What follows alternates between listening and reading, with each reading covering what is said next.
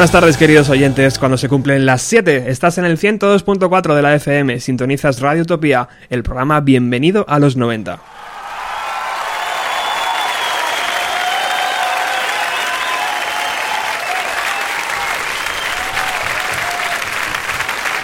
Good evening. This is our first record. Most people don't own it.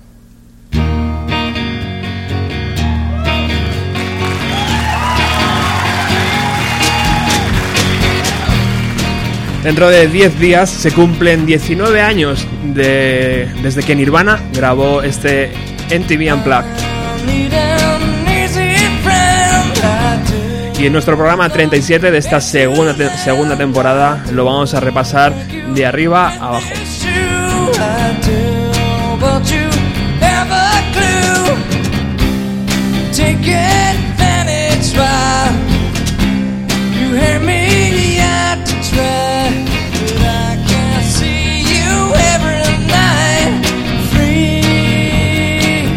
Con un buenas noches, esta es de nuestro prim- primer disco y mucha gente no la conoce. Kurt Cobain eh, iniciaba esta grabación en acústico, alejado de la electricidad. Hope you have the time, I do. Pick up number two, I do. 18 de noviembre de 1993, Nirvana pisaba Nueva York, eh, concretamente los estudios Sony Music, para registrar uno de los conciertos que iba a cambiar el rumbo de estos Unplugged.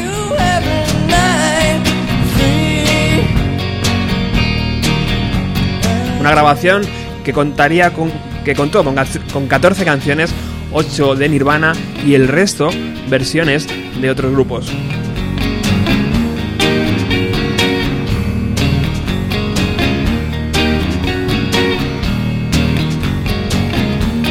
Conciertos desenchufados se hicieron populares gracias a la cadena de televisión americana NTV.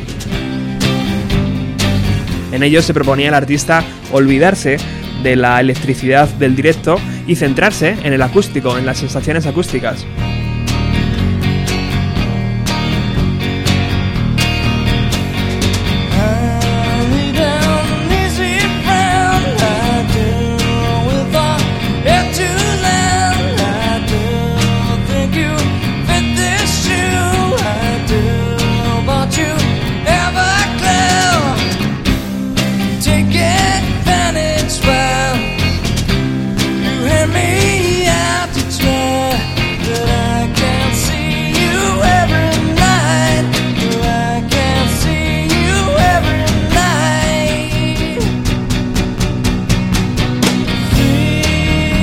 Tras la muerte de Kurt Cobain, el concierto eh, tomó otro cariz, eh, otra dimensión y bueno, se apresuró la salida del CD, del disco, porque era material que, lo- que los fans estaban demandando y además ese disco contaba con dos canciones que la presentación que pasaba periódicamente la NTV por, su canal de televisión no, no había retransmitido. O sea que era un disco tremendamente esperado, como hemos dicho antes.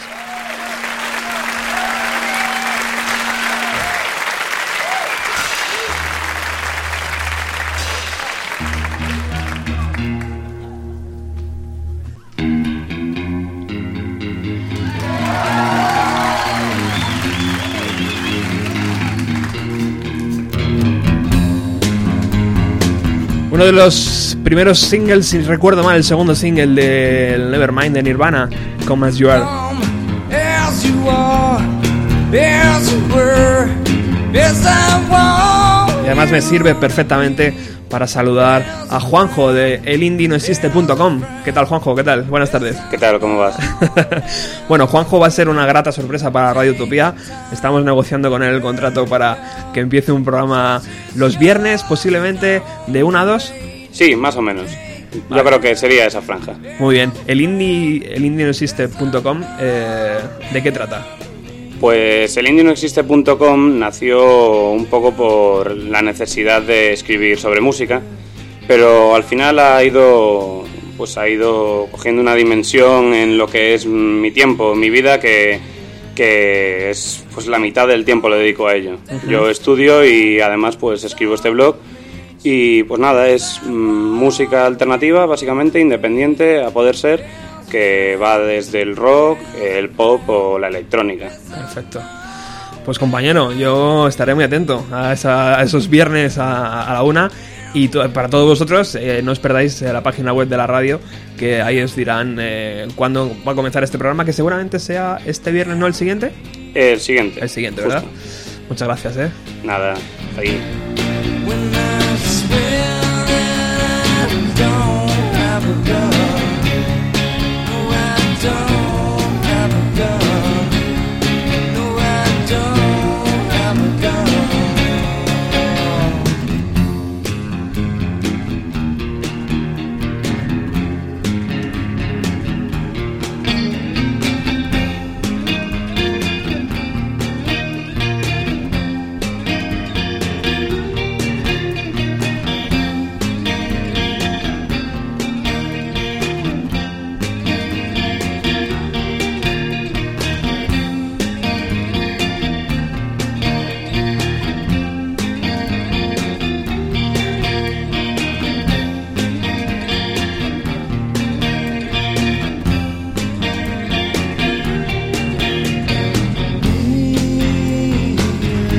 el concierto podemos ver a Kurt Cobain sentado sobre una silla de oficina situado en el, eh, sobre el escenario, plagado de velas negras y lirios blancos. Sobre la cabeza de- del grupo, una lámpara victoriana de cristal enorme. Kurt Cobain también utilizaba una guitarra acústica para diestros que ha sido, ha sido adaptada para poder tocar eh, por un zurdo. A su izquierda se encuentra Pat Smear, guitarrista que Nirvana contrató para la, gira de Inútero. A la derecha de Kurt se encuentra el siempre feliz Chris Novoselic. El caso de Chris es, eh, es curioso porque yo veo los vídeos que, que- que tiene con Nirvana y siempre se estaba riendo, era un hombre feliz. Y tras la muerte de Kurt Cobain es muy muy raro verle sonreír. Detrás de Chris eh, Novoselic está la, la chelista eh, Lori Goldstone y justo al fondo del escenario está Dave Grohl con su batería tocándola de una forma muy muy sutil.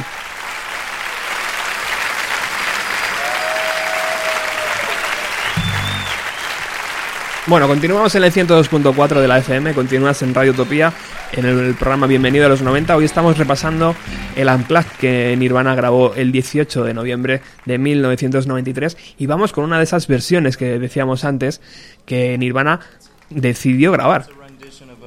Um, Christian song, I think. Or we do it the Vaseline's way.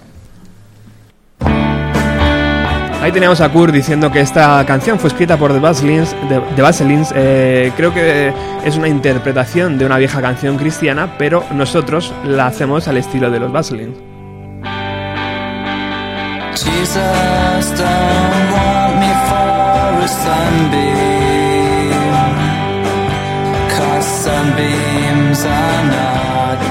like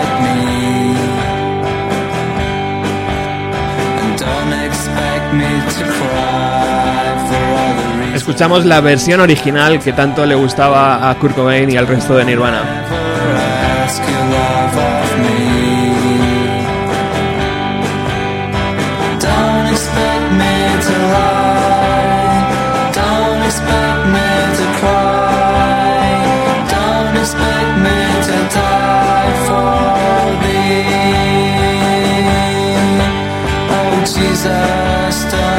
Esta banda de indie rock escocesa fundada en Glasgow en 1986 por Eugene Kelly y Francis McKee. Nirvana les rendía homenajes en sus conciertos tocando versiones de sus canciones eh, como Molly Sleep y Son of a Gun, eh, que fueron incluidas incluso en el disco de rarezas de Nirvana llamado Incesticide. Y esta canción que la grabaron para este concierto acústico.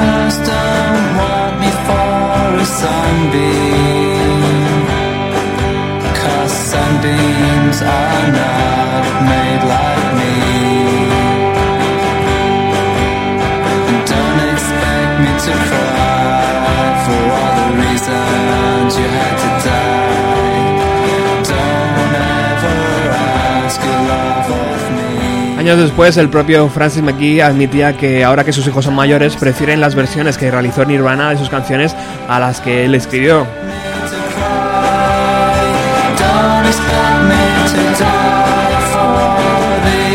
Además, el año pasado fue el propio Chris Novoselic quien acompañó al grupo al acordeón tocando esta canción. Un vídeo que se puede encontrar seguramente en YouTube si buscas.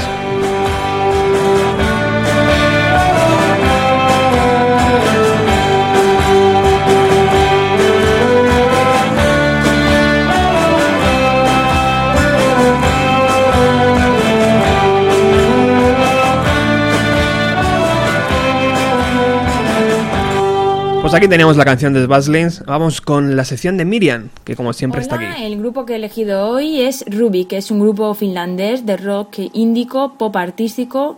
Eh, son cuatro los integrantes, son, bueno, tienen unos nombres muy complicados, así que creo que voy a, voy, voy a pasar a decirlos, de enumerarlos. Eh, Rubik llegó a la escena musical finlandesa en el 2003, inició su conquista del público internacional en el 2007 hasta consolidarlo en el 2010, tras una serie de shows en vivo y apariciones de, en festivales en toda Europa y los Estados Unidos. Eh, los críticos han tenido muchos problemas a la hora de definir al grupo ya que hay voces de rock, eh, indie, funk, disco, pop artístico y de folk. Hay guitarras clásicas con ritmos oscuros. El último mm, disco que han sacado eh, se titula Solar y salió en primavera del 2011. Eh, evidencia que la música del grupo se ha aligerado, el rock clásico ha desaparecido dando paso al pop artístico, dominado por los metales y el teclado. Eh, la canción que he elegido hoy es de este último disco del 2011 y se titu- bueno, es la que, la que os dejo, se titula Love of Gravity. Espero que os guste. Make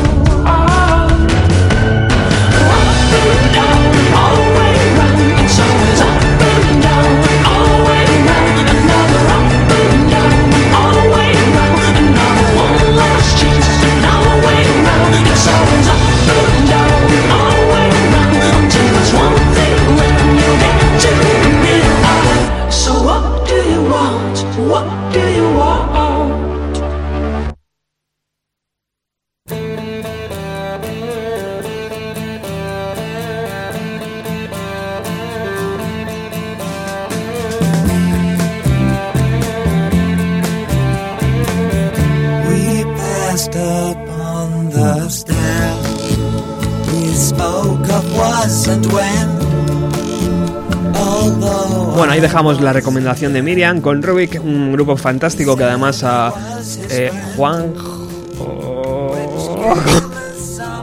Jacobo, que antes me he equivocado con el nombre, yo cambio el nombre aquí a todo el mundo, no pasa nada. Eh, Jacobo también me ha dicho que, que le molaba bastante Rubik.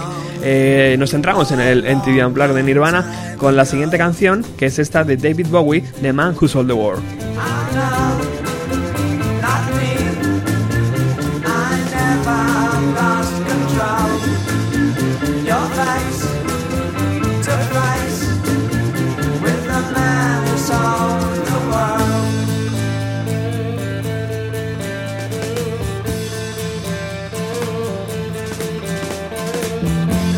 Os garantizo que estropearé esta canción, decía Kurt Cobain al iniciar el tema. Y la verdad es que Nirvana estaba tocando esta versión durante su gira de Inútil en 1993, por lo que no era ninguna sorpresa que decidiera rendir tributo a David Bowie en su Unplugged. Y aquí se abre un abanico interesante sobre si Nirvana destrozaba la canción o si la mejoraba.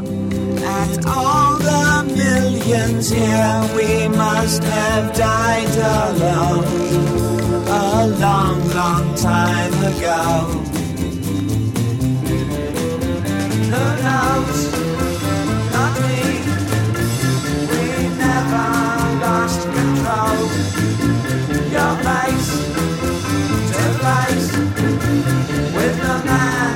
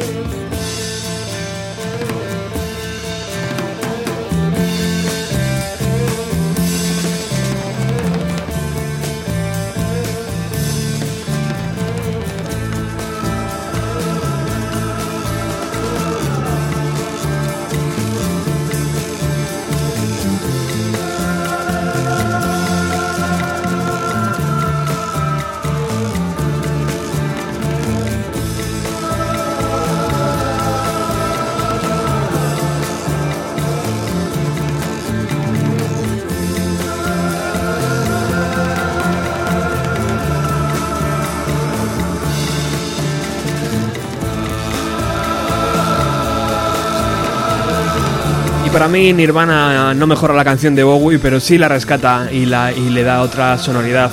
El propio David Bowie declaró que le, que le gustaba mucho la versión, incluso la volvió a recuperar para sus conciertos. Lo que está claro es que es una canción mágica y es una perla escondida para muchos de los oyentes de nuestra generación y que Nirvana nos trajo y nos sirvió ahí en bandeja y estaba recuerdo que estaba en todas las televisiones en los 40 principales sonando casi todos los días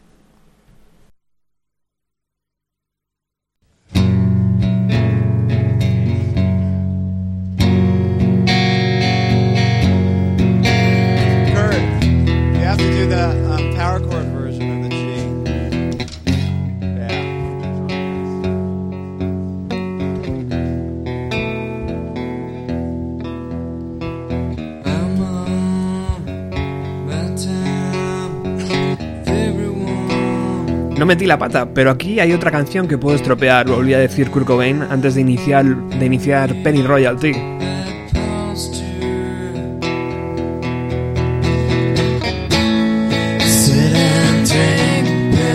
Y es que en los ensayos Kurt no estaba muy seguro de cómo presentar Penny Royalty eh, en directo. Había probado con Pat Smith haciendo los coros, ya que en los, conciertos así lo hacían, pero la canción no terminaba de sonar clara.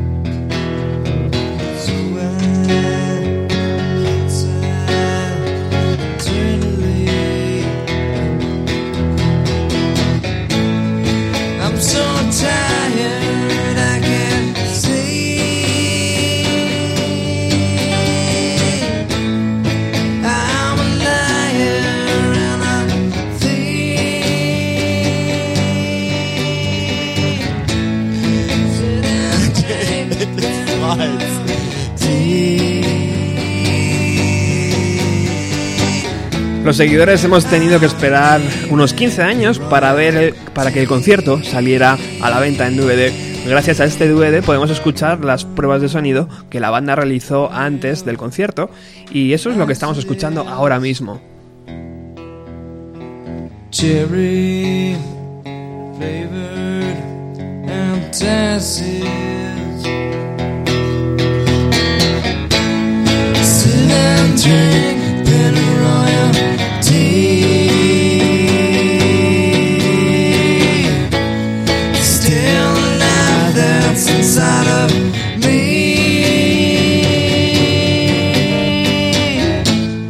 Finalmente, Kurt decidió presentar la canción tal y como la había tocado millones de veces en la soledad de su casa. Basándose en la guitarra acústica y en su voz, logró una conexión total con el público presente.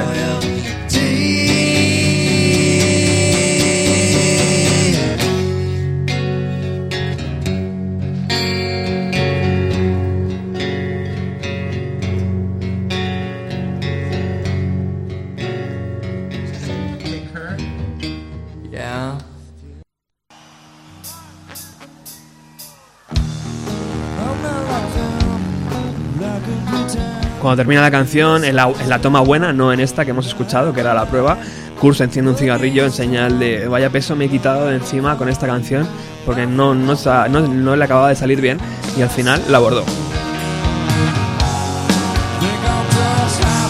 Bueno, nos alejamos de- de- del concierto acústico y nos vamos a Roma. Nos vamos a Roma cuando Nirvana tocó allí en 1994. ¿Y por qué nos vamos allí? Pues porque eh, os quiero hacer ver también que Nirvana en, el último tramo de su, de su carrera le daba mucha importancia al, al acústico y le daba mucha importancia también al sonido del cello, que está muy muy presente en esta canción.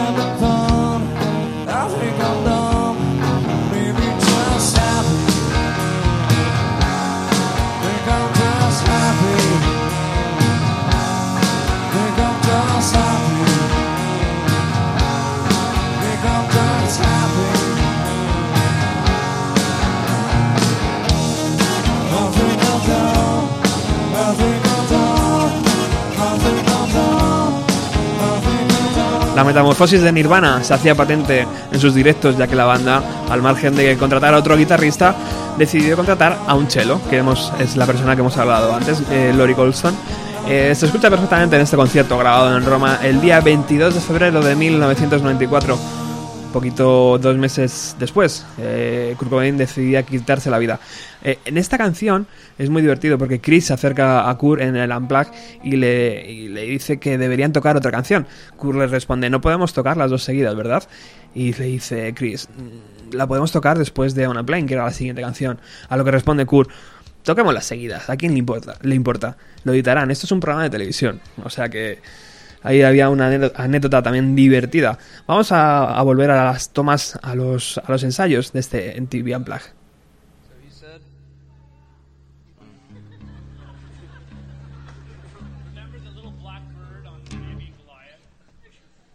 The little what? Black bird on David Goliath. No, I don't remember the little bird. Remember that really evil episode where, where he was really mad at this kid and he had all these visions of how he's going to. First, I'm going to take him up to a hill and tie him to a tree and tar and feather him. It was evil. That wasn't Christian at all. interpretation. Yeah. Old Testament.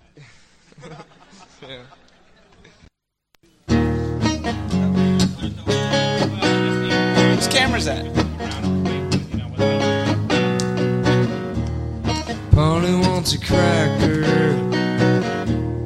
Think I should get out for first.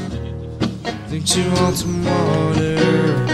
Es que la banda no quería tocar eh, Polly eh, después de Doom the Dumb porque dicen que es exactamente la misma canción.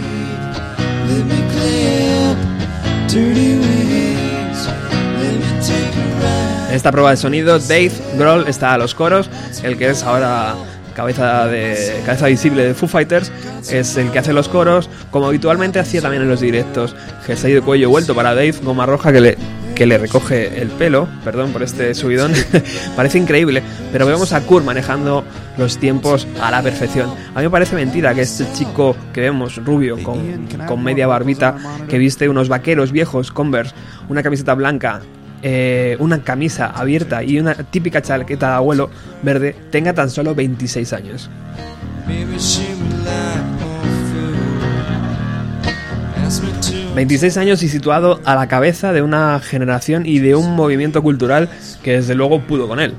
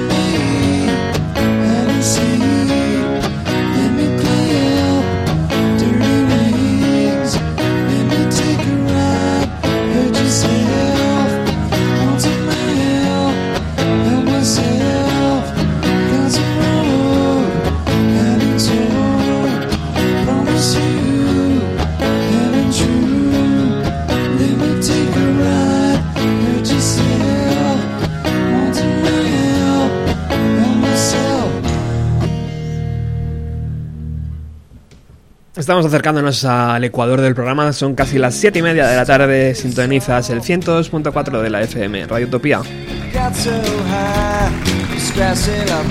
Recuperamos la actuación en estado puro con una pieza clave en el segundo disco de Nirvana, la canción On a Plane. Hoy estamos repasando este disco que Nirvana grabó en 1993 y que el próximo día 18 cumple 19 añitos. another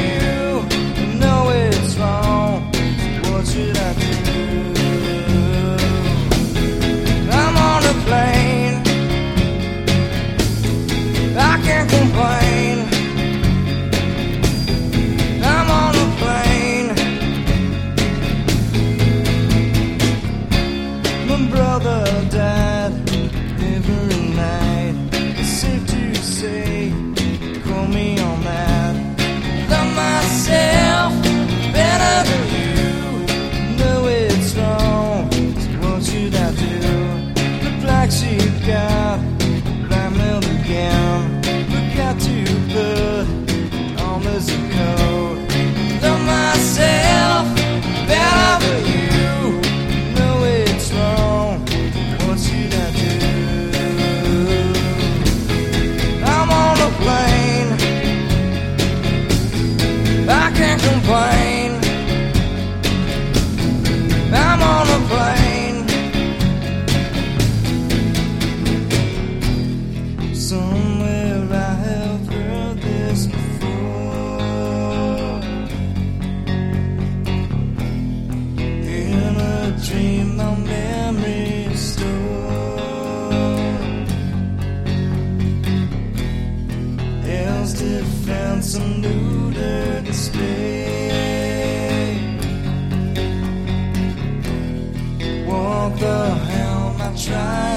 to say?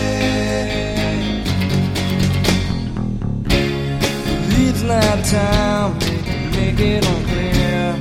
To write out lines don't make sense. Love myself, I do you. I know it's wrong, so what should I do? And one more special message to go, and then I'm done,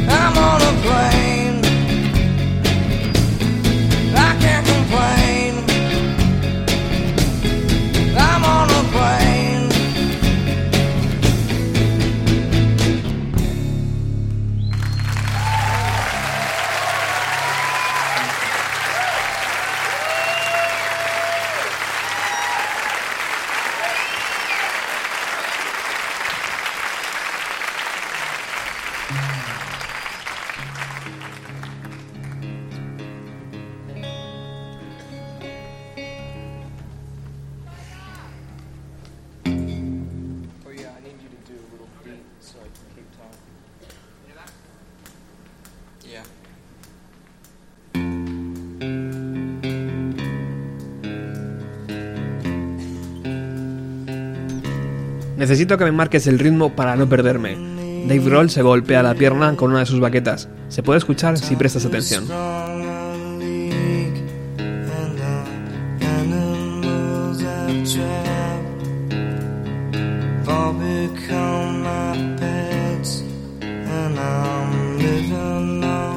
Las velas, la- las largas cortinas rojas, la gran lámpara presidiendo la sala, las flores, todo invita a un ambiente algo tétrico, pero hermoso a la vez.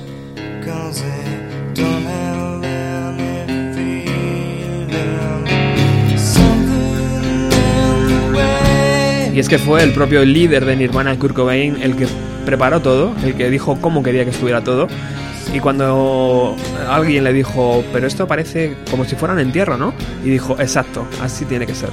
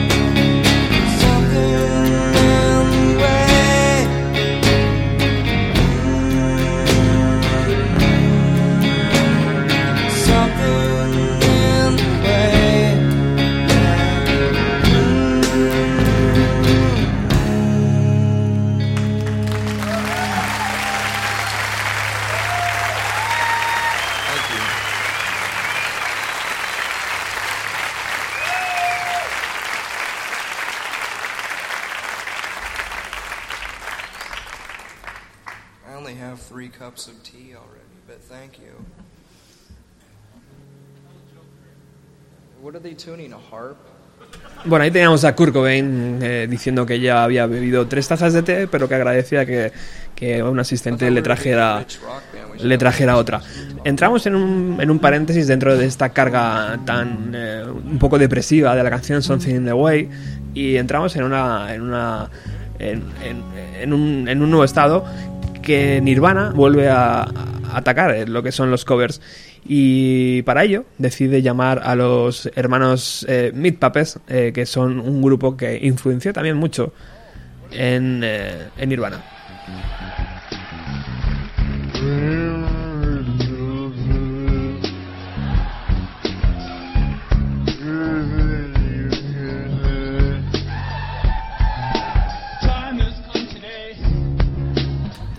Además, cuando estos suben, empiezan a tocar una los primeros acordes de Sweet Home Alabama, a lo que el cantante decide unirse haciendo esta pequeña versión en plan de coña, por supuesto.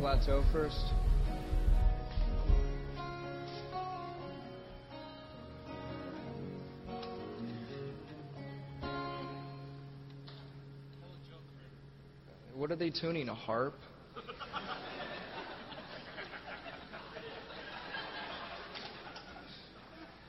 I thought we were a big, rich rock band. We should have a whole bunch of extra guitars. ¿Qué estáis afinando? ¿Un arpa? Ahora que somos una gran banda de rock rica, deberíamos tener guitarras extras. Es lo que comentaba Kurt Cobain ante la tardanza de- del afinamiento de una de las guitarras que tenía parado al grupo. Bueno, vamos a entrar en materia. Vamos a entrar con las versiones, eh, con las canciones originales que, lo- que- que pertenecen al grupo Meat Puppets, Meat y que eh, se les puede ver. Son estos dos hermanos melenudos que suben en mitad del concierto.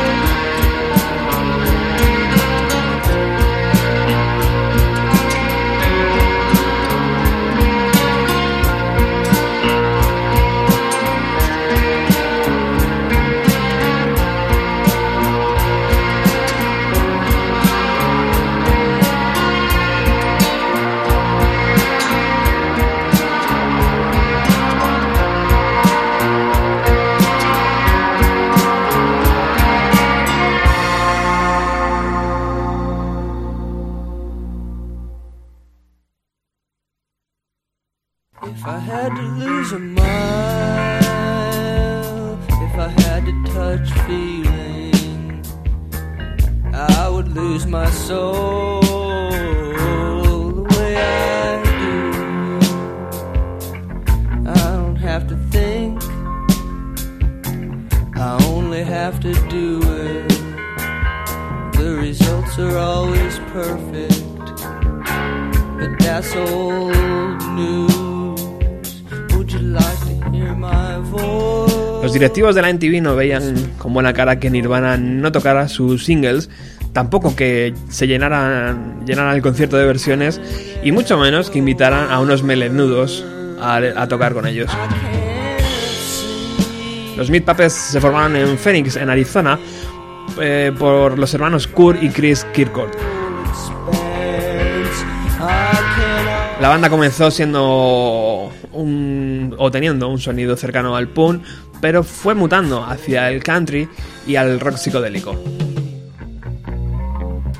Se separó en 1996, aunque se reunió de nuevo y sufrió otra separación en 2002, pero desde el 2006 han seguido dando conciertos.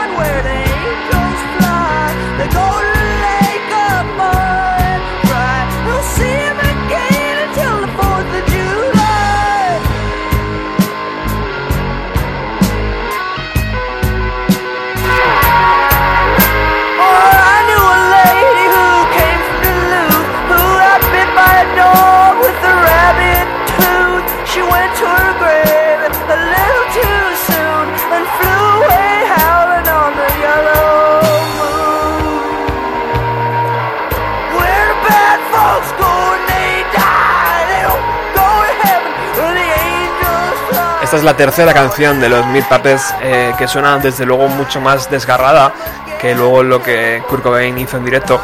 Y como sabéis tenemos eh, una voz autorizada en los 90 que siempre que quiere se pasa por aquí. Buenas tardes, Víctor David López.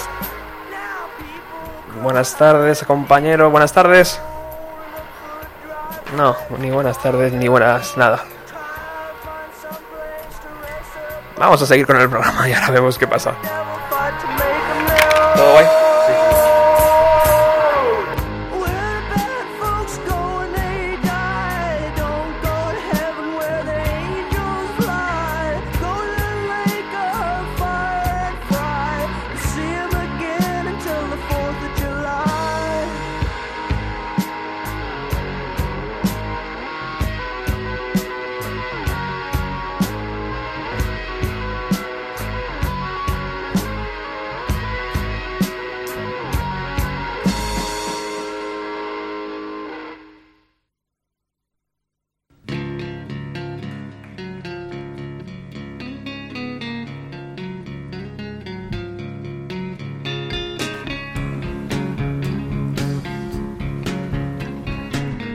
Bueno, ahí teníamos las canciones que los Meat Puppets, eh, no, que Nirvana se fijó en ellas para hacer estas versiones y que, bueno, pues como veis eh, son similares pero con un matiz un poco más eléctrico. Eh, como decía antes, teníamos una- un invitado, una voz autorizada de los 90. Buenas tardes, Víctor David López. Buenas tardes. ¿cómo Ahora estáis? sí, ahora sí, ¿qué tal? ¿Cómo estáis por ahí? Pues muy bien, muy bien. Aquí ya en, en la atmósfera nirvaniana. muy bien, muy bien. De vez en cuando sabe, sabe fenomenal volver a, a, meterse, como digo, en, en todos lo- los, artefactos que, que- que generaban esta, esta mítica banda. 19 años que se cumplen dentro de 10 días. Muchísimos, ¿no? Ya. Demasiados, tío. bueno, hemos repasado eh, el NTV Unplugged eh, de principio a fin, lo estamos haciendo y estamos respetando, o sea, estamos haciéndolo como con la idea original que tenía eh, Kurt Cobain y los chicos de Nirvana en su cabeza. O sea, escuchando las versiones originales, por ejemplo, de David Bowie, de El hombre que vendió el mundo. Y bueno, pues todo lo que eh, también la primera esta de, de, de el grupo escocés, y esta y acabamos de escuchar la de los Meat Puppets, que eran esos dos greñudos amigos de Nirvana que subieron al escenario y todo- todos nos quedamos como, ¿eh? ¿Qué pasa aquí? Y ta- también decíamos que incluso los, los directivos de la MTV decían, pero ¿por qué no traéis a Neil Young? ¿Por qué tenéis que traer a estos melenudos, no? No, la verdad es que fue un, un gesto que les honra, eh, bastante friki, y bueno, y dieron a conocer en, en, eh, a estos grupos en, a mucha de la, de la gente que estaba escuchando, que era fan de Nirvana, vamos. Desde luego. ¿Tú crees que fue un buen paso para Nirvana, Víctor, este concierto, o fue un paso en falso? Fue un paso, fue un hito, eh, con mayúsculas cada una de las letras que forman la palabra hito, eh, para mí. Evidentemente tuvo detractores como, pero que yo le sitúo mm, en el radicalismo, ni más ni menos, porque lo- los fans acérrimos siempre hacen ese tipo de cosas. Evidentemente en este, en este concierto Nirvana demostró muchísimas cosas, muchísimas. Demostró mucho, es verdad. Y también estábamos antes es- escuchando eh, uno de los últimos conciertos que dio Nirvana en Roma en el año 94, tras pasar por España, creo, y, y escuchábamos el cello como en primera persona, o sea, dándole mucha, mucha presencia en una de las canciones. O sea, que yo creo que esa metamorfosis no se llegó a completar porque por la muerte de Cobain, pero eh, yo creo que Nirvana iba hacia otro, hacia otro lado, ¿verdad? Puede que sí, puede que, oye, pero es normal, al, al fin y al cabo no, no, no vas a hacer de 10 10 discos seguidos eh, con la misma potencia rompe altavoces con, con la que hicieron lo- los tres discos Nirvana, o sea, eso es algo materialmente imposible. Evidentemente hu- hubieran evolucionado hacia, hacia terrenos insospechados hasta la fecha, aunque bueno, aquí dejaron ver eh, un poco los gustos de, de la banda y, se puede se puede, uno puede hacerse un poco eh, a la idea. Pero yo, yo lo que a lo que me refería es que Nirvana por, por primera vez, por única vez, y, y yo creo que con esto es suficiente, demostró que, que Kurt Cobain puede cantar de manera fabulosa, que bueno que juntos pueden crear una, una atmósfera, como decía antes, eh, tenebrosa, macabra, tranquila, eh, relajada, que casi te dan ganas de, de ponerte un té eh, y unas pastitas para, para escuchar el disco. Le ves escuchar eh, la guitarra, escuchas el, el bajo, eh, puedes escuchar otros ritmos eh, no habituales, es decir, que saben hacer otro tipo de cosas. Evidentemente todo lo que lo que caracterizó a Nirvana ya lo habían demostrado con creces en solo tres discos. Eh, no, no les hizo fal- falta nada más y además tres discos absolutamente impresionantes en los que yo creo echan abajo todo tipo de teorías sobre si el primero es mejor que el segundo, el tercero, sobre si el tercero yo no sé si evolucionó, si involucionó, solo sé que son los tres alucinantes. Perfecto, está... Pero, pero este cuarto es, es de, para mí el fundamental en la carrera de, Nirvana y de vamos y de, los años 90. Pues tú fíjate lo que era este chico que estaba, antes decíamos que con 26 añitos estaba al frente de todo el movimiento cultural y generacional. Fíjate lo que era la cabeza de este chico y lo que es vivir en Estados Unidos, ahí en el, en el eh, noroeste, en Seattle, eh, lo que es escuchar la canción que cerraba el, eh, el. Una canción que estamos escuchando ya de fondo, que es una canción eh, que tiene muchas versiones, muchos muchos grupos han hecho eh, esta, esta canción, esta versión, y que es una canción que nadie sabe muy bien de dónde viene, pero que es traída de, de- del submundo cultural que, que- que tiene Estados Unidos, que es muy rico musicalmente, y de, y de repente este chico decide, con 26 añitos, que esta canción va, va a ser el cierre de este MTV Unplugged. O sea, algo, algo impensable, o sea, yo creo que, que no, ha, no ha vuelto a pasar, ¿no? O, o por lo menos yo no soy consciente de que haya vuelto a pasar algo tan... eh, un grupo que está en la cresta de la ola que decida ser tan tan generoso, ¿no? ¿Verdad? Con otro grupo. Esta, esta versión de What Did You Sleep Last Night eh, a mí me sigue poniendo los pelos de punta y la piel de gallina aún hoy. O sea, se, se conserva eh, absolutamente intacta. Y, y, y bueno, es una, una, una canción antiquísima que, que- que ha sufrido varias versiones y, y evidentemente pues es un lujo y una para mí una grandísima idea que, que Kurt rematara el concierto con esto ya, o sea, lleva, lleva- como decía, lleva, es un guiño además a, lo- a los fans, yo creo, lleva todo el concierto intentando eh, demostrar cómo sabe, sabe cantar de, de manera a lo mejor suave, con esa voz siempre Sí. rota, pero bueno, de manera más tranquila, cómo sabe manejar la guitarra, tipo cantautor, podría decir, soltando estos acordes entre canción y canción mientras habla con el público, mientras está mirando para atrás, que, que podría demostrar cualquier trovador que se echa la guitarra y se pone a cantar el solo. Y al final eh, vuelve, vuelve a, a romper, se vuelve a romper la voz, nos vuelve a dejar a todos con, con el corazón hecho añicos allí y, mm, y, y lo deja ahí, como diciendo unos interminables puntos suspensivos que, Sí, que la verdad es el, el colofón, para mí empieza de manera maravillosa el disco, acaba de manera asombrosa Sí. y como te digo, un hito, un hito para mí de, de los 90 inolvidable. Pues eh, vamos a dejar a los oyentes con la canción original, con la versión que hizo Nirvana, mejor dicho, eh, para cerrar este concierto y esa magnífica noche. Y bueno, pues Víctor, eh, ¿qué, ten- qué- qué- qué estás preparando en, en- en- en esa, en, esa, en, ese, otro hito que haces tú semanalmente? Llamado... Pues, lo, primero que estamos preparando yo creo es llevar un libro de Nirvana para allá, seguro, para hablar de, de esto. Perfecto. Eh, en Radio Círculo eh, hablamos de en Boratajos y Ruidos de, de libros que tienen música, tenemos cosas de... eh, ¿Qué tenemos por ahí? Freak Power, eh, un poco la época de, de los Panteras Negras. Tenemos algo de jazz. eh, Perfecto. No sé si viene, viene algún, algún jazzista.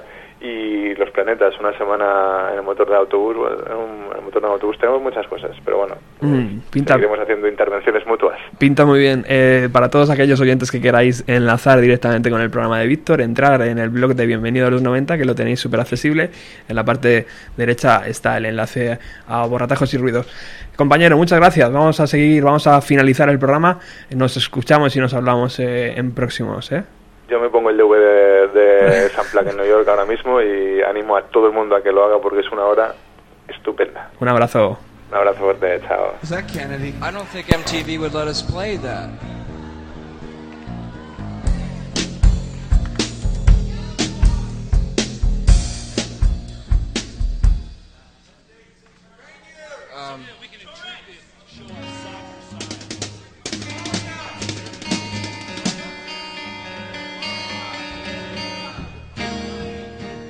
Fuck you all. This is the last song of the evening. What is it? This was written by a, what? my favorite performer. Our favorite performer, isn't it? All of ours? You like him the best?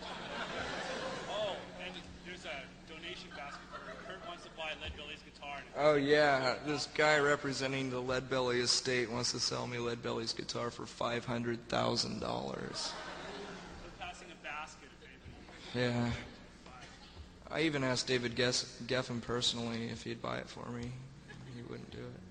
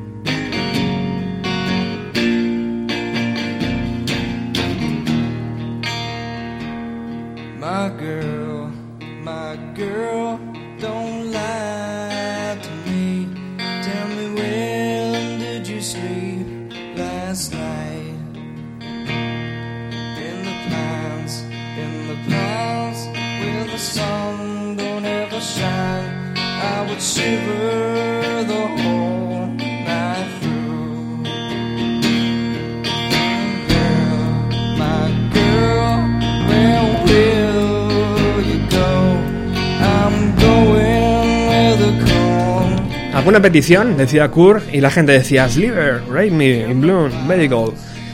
Y bueno, pues eh, es, es emocionante también cuando dice... eh, em, no os preocupéis que, que no que aquí nadie nadie se va a salir con la suya solo me voy a salir con la, con la mía yo y dice que es la última canción que es de su artista favorito y que también intenta está intentando comprar la guitarra de Led Belly pero que le piden 500 mil dólares y que claro no está dispuesto a pagarla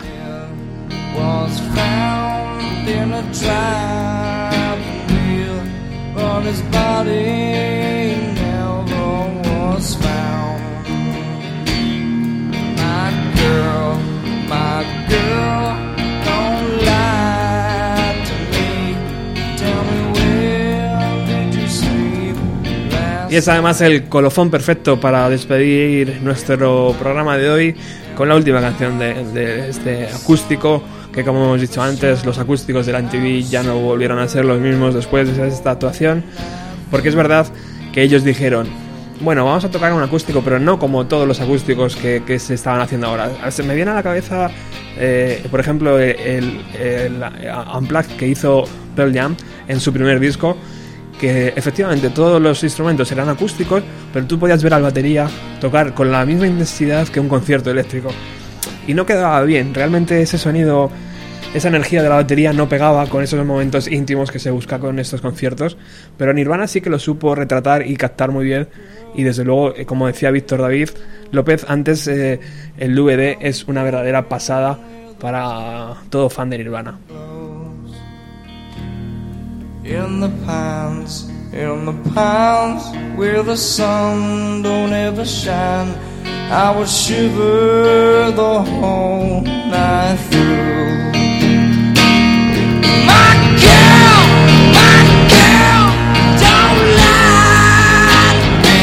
Nosotros nos despedimos con estos gritos de Kurt Cobain. Hasta el próximo jueves, de donde regresaremos con más música. Tenéis un blog bienvenido a los 90.blogspot.com. Ahí tenéis un enlace a todos los podcasts y todo relacionado con el programa. Hasta el próximo jueves, ha sido un placer estar con vosotros.